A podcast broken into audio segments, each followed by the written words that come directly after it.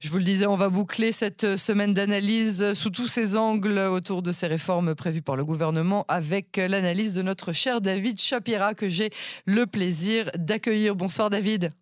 Bonsoir, bonsoir Yael et bonsoir à tous les auditeurs, auditrices de Radio Cannes en français. Merci d'avoir accepté euh, notre invitation. Je rappelle que vous êtes historien, auteur, guide touristique hein, parmi euh, vos nombreuses euh, casquettes.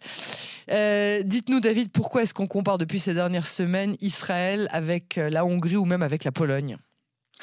Oui, en fait, ce qui est intéressant de constater, c'est que en Europe, et pas seulement en Europe, et on peut même dire en Russie, on pourrait même dire aux États-Unis euh, pendant la période de Trump, il y a, euh, on observe du moins un phénomène très intéressant qui est euh, le, recul de, ce qu'on appelait, ce peut appeler le libéralisme en démocratie. C'est-à-dire que nous avons encore des démocraties qui sont des démocraties, mais elles, sont, ce qu'on appelle des démocraties illibérales, c'est-à-dire qui ne sont plus libérales. Et alors, c'est intéressant de, comparer ce qui se passe, euh, des phénomènes, des, des, processus qui se passent, euh, pour ma part, euh, dans, dans, deux ou trois pays importants de l'Union européenne, qui sont proches, qui sont proches de nous, de notre culture.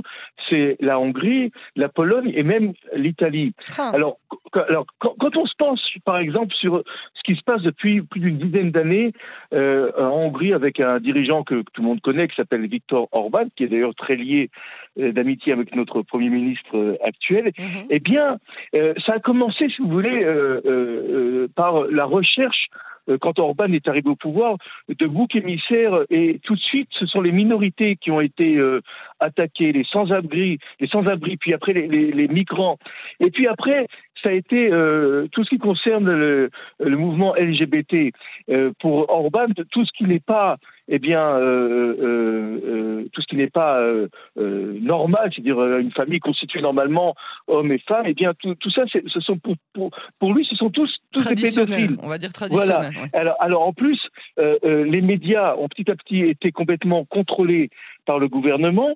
Euh, euh, L'opposition, eh bien, euh, elle a eu cinq minutes de campagne électorale, alors que dans chaque campagne électorale, et là on peut dire il y avait des élections démocratiques. Hein.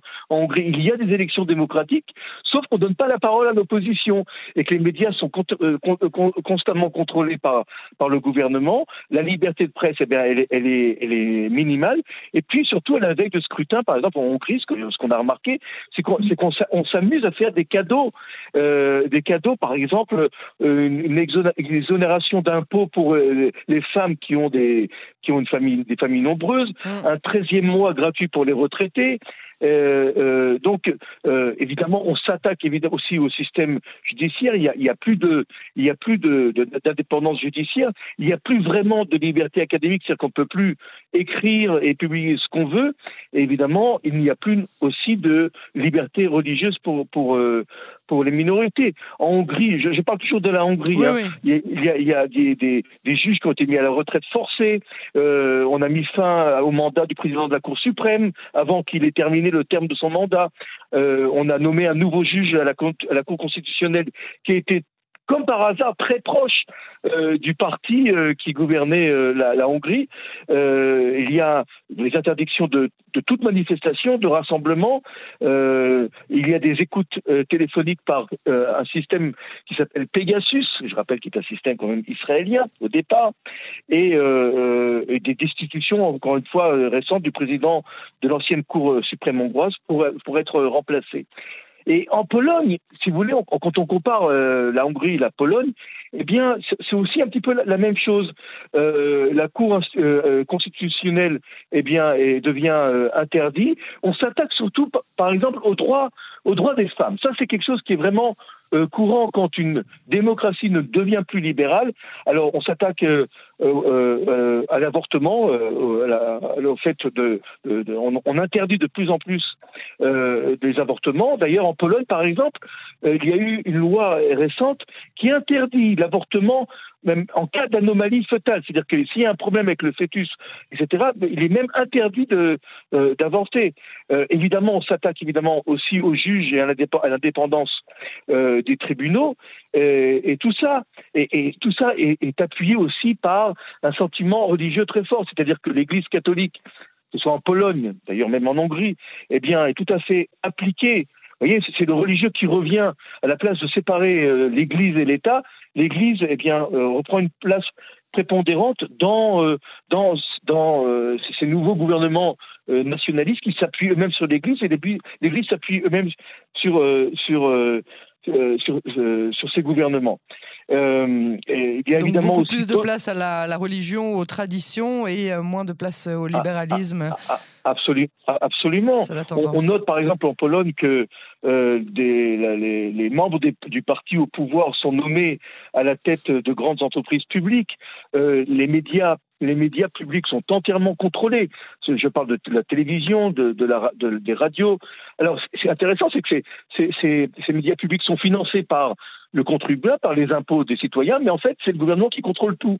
Euh, par exemple, en Pologne, il y a maintenant une chambre disciplinaire pour la justice, c'est-à-dire que le Parlement polonais nomme, nommé 15 euh, membres d'un conseil de juges qui est censé garantir l'indépendance de la justice, mais en fait, eux, ils font fonction de, juges disciplinaires. C'est-à-dire quand un juge euh, euh, ne, s'exprime à l'encontre de la politique gouvernementale, eh bien, c'est eux qui vont euh, les, renvoyer, ou soit, soit les empêcher d'exercer leurs fonctions, soit, eh bien, on procède à une mutation à plusieurs centaines de kilomètres de, du lieu de résidence de, du juge qui ose critiquer le pouvoir, et évidemment, c'est une, c'est son, genre de, décision qui euh, refroidit un petit peu l'envie euh, de, s'attaquer à, la, une politique gouvernementale.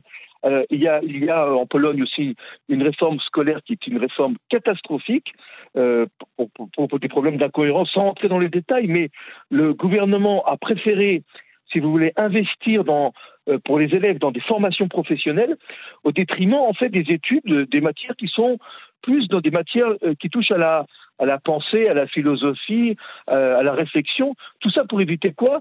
Qu'on critique le gouvernement.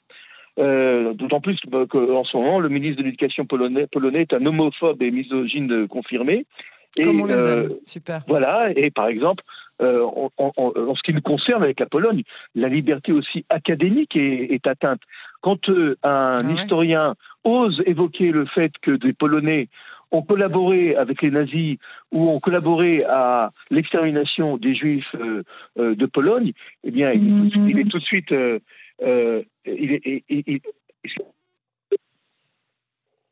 David Shapira? David Shapira a eu un, un problème de seconde ligne. On va essayer de le récupérer.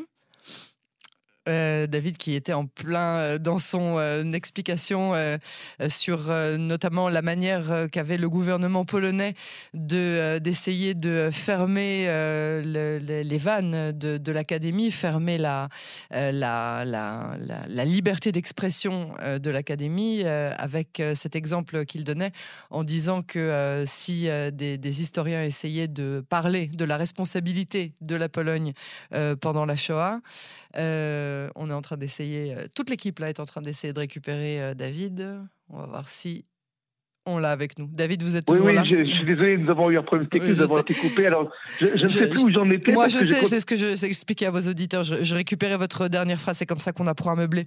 je disais que vous parliez de la liberté académique et de la, responsabilité qu'avait eu la Pologne pendant la Shoah envers l'extermination des Juifs, et que même ça, c'était quelque chose qui était de plus en plus difficile à exprimer en Pologne. Hein. Oui, oui, absolument. Lorsqu'un historien ose émettre l'idée que les Polonais ont collaboré ou ont euh, aidé les Allemands euh, dans euh, l'entreprise de l'extermination des Juifs polonais, eh bien, il est tout de suite sanctionné, il est interdit de, publication, il est mis au banc, si vous voulez, au banc de, de, l'académie, et on, il ne peut Alors, on n'en est quand même pas là en Israël. veux dire, tous ces exemples que vous donnez, d'abord, ils font très peur. Mais on n'en est quand même pas là en Israël. Pourquoi est-ce qu'on est en train de comparer Israël à la Pologne et à la Hongrie? Parce que, avec tous ces exemples que vous donnez, c'est vrai qu'on sent une tendance qui, vire à un changement qui n'est pas forcément celui que tous les Israéliens euh, souhaitent euh, obtenir, mais on n'en est quand même pas à fermer euh, le, caquet de l'académie, on n'est quand même pas à, empêcher l'avortement en Israël, encore qu'aux États-Unis, on a vu que ça a été fait. on n'en est quand même pas à ces choses-là. Donc, où, est, la ressemblance? Alors, on n'essaie pas de faire d'analogie pour l'instant. On essaie juste de, de montrer qu'un phénomène où des, pays qui étaient en pleine prospérité économique, des pays qui n'arrêtaient pas de, croître, euh, une croissance économique incroyable comme la Pologne entre les années euh, euh, dans les années 2004-2005 jusqu'à jusqu'à eh bien des, pays qui semblent tout à fait prospérer par peut-être une lassitude de, la démocratie, une lassitude du fait que, que, par exemple, la classe dirigeante ne satisfait plus la population parce que euh, l'alternative entre la gauche et la droite ne, ne change rien, ou bien, euh, ou bien euh, le petit peuple, les minorités ou d'autres personnes ne se sentent pas assez représentées. Enfin, il y a toutes sortes de phénomènes qui fait que très très facilement, en fait, très facilement, et sans qu'on puisse s'y attendre, eh bien, des pays qui, qui, qui marchent, c'est-à-dire des pays qui prospèrent, tombent petit à petit euh, euh, dans une démocratie qui est anti-libérale. Et de façon absolument surprenante, sans, sans qu'on puisse s'y attendre, sans qu'on comprenne pourquoi. Euh, prenons l'Italie, par exemple. L'Italie qui vient d'élire une Premier ministre qui est néofasciste, hein, qui est nostalgique de Mussolini, qui s'appelle Giorgia Meloni. Eh bien, euh, un, des, effets, une des conséquences, plutôt, un des phénomènes qu'on a pu remarquer, c'est que jusque dans les, il y a quelques années, 90% des Italiens se présentaient aux urnes pour élire euh, leur parti politique. Aujourd'hui, c'est 64%, c'est-à-dire un taux d'abstention absolument incroyable euh, par rapport à ce qu'il y avait il y a quelques années. On sent une lassitude.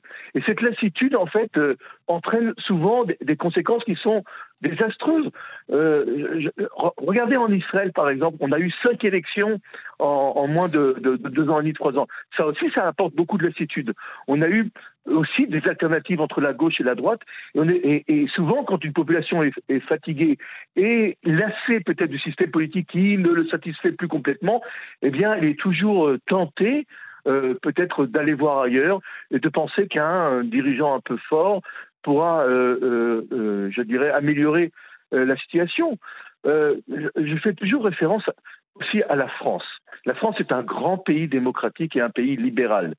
Et pourtant, Marine Le Pen a fait près de 44% des voix aux dernières élections. Vous vous rendez compte que dans les années 70-80, le Front National faisait 0,70% et qu'on en parlait, on en parlait comme un phénomène tout à fait euh, ridicule et, ultra minoritaire. Et, encore, elle a, fait, elle a fait le score qu'elle a fait parce qu'elle a eu des, des, les voix ont été euh, divergées avec euh, Éric Zemmour et puis tous ceux qui ont voté pour la Nupes aussi, qui sont pas loin de des mêmes des mêmes des mêmes opinions. Alors oui, alors comme vous voyez, en fait, en, fait, ce qui se passe, c'est qu'il existe un, une tendance, une sorte de lassitude euh, de désenchantement et un peu de, je dirais, de désespoir dans les grandes démocraties parce que le système ne euh, satisfait plus complètement la population au moment de crise, dans des, dans des guerres, dans des crises économiques, dans des crises énergétiques. Et le danger, je dirais le danger, c'est quand même le bascule qui, qui se fait toujours par des voies démocratiques en conservant toujours un système démocratique. Car c'est euh, dirigeants en Pologne, que ce soit euh, avec Orban en Hongrie, sont toujours réélus avec des élections démocratiques qui ne sont pas truquées. Il n'y a pas de, trucage dans les urnes, mais il y a du trucage dans la, campagne électorale, dans la façon de présenter les choses et surtout dans le fait qu'on persécute les, minorités ou bien qu'on les transforme en bouc émissaire pour montrer en fait que la situation va mal à cause d'eux, à cause des sans-abri, à cause des migrants, à cause des étrangers et à cause de, à cause de, évidemment à cause du gouvernement lui-même. Voilà. Et c'est en fait un phénomène euh, qui est dangereux. Je ne dis pas qu'il se produit en Israël, mais je dis que ce sont des phénomènes où il faut faire très attention. À chaque fois, qu'on attaque le droit des femmes à leur euh, indépendance, euh, dans, leur demande d'égalité, quand on attaque des minorités, quand on attaque les LGBT, eh bien tout ça, ce sont des signes avant-coureurs qui montrent en fin de compte que la démocratie est en train de basculer et elle est en train de, elle, chavire en fait. Et en fait, la démocratie est un système euh, euh, de pouvoir qui est qui est très faible, qui a besoin de se défendre et d'être tout le temps sur sa tout le temps sur, sa défense, gardes, oui, absolument sur ses gardes parce que elle est très fragile en fin de compte. Finalement, le message d'Emmanuel Macron envers le Premier ministre israélien lors de sa visite il y a deux semaines, à savoir que Israël serait au conditionnel, euh, catégoriser différemment en tant que démocratie si jamais toutes les réformes euh, allaient jusqu'au bout. Vous, vous, comprenez cette, cet avertissement de la part du président français? Écoutez, c'est aussi l'inquiétude de la moitié des Israéliens qui, comme on le voit euh, par dizaines de milliers manifestent euh, une à deux fois par semaine. Ça, se ressent aussi dans la perte de la valeur du shekel par rapport aux, monnaies étrangères et dans une fuite des capitaux dont on ne sait pas encore de combien il s'agit, de qui il s'agit. Euh, récemment, ce matin ou il y a un matin, un gouvernement ou un pays européen aurait donné des facilités à des grandes banques israéliennes ou des investisseurs israéliens pour placer leur argent. Donc tout ça, ce sont des phénomènes avant-coureurs qui montrent évidemment qu'il y a une, grande inquiétude. Une pente savonneuse. Euh, oui, oui, sur ce qui va se passer, c'est ce qui va se passer en Israël. Euh, pour l'instant, rien n'est définitif, mais il y a une grande inquiétude de la part de tous les pays. L'Amérique, euh, bah, oui, l'Amérique a manifesté son inquiétude, la France aussi, d'autres pays aussi, mhm. et on peut aussi inclure presque la moitié de la population qui est très inquiète et qui le montre aussi en sortant dans la, dans la rue. David Chapira, merci beaucoup euh, pour cette analyse. On vous retrouve la semaine prochaine sur les ondes de Cannes en français. Merci, shalom.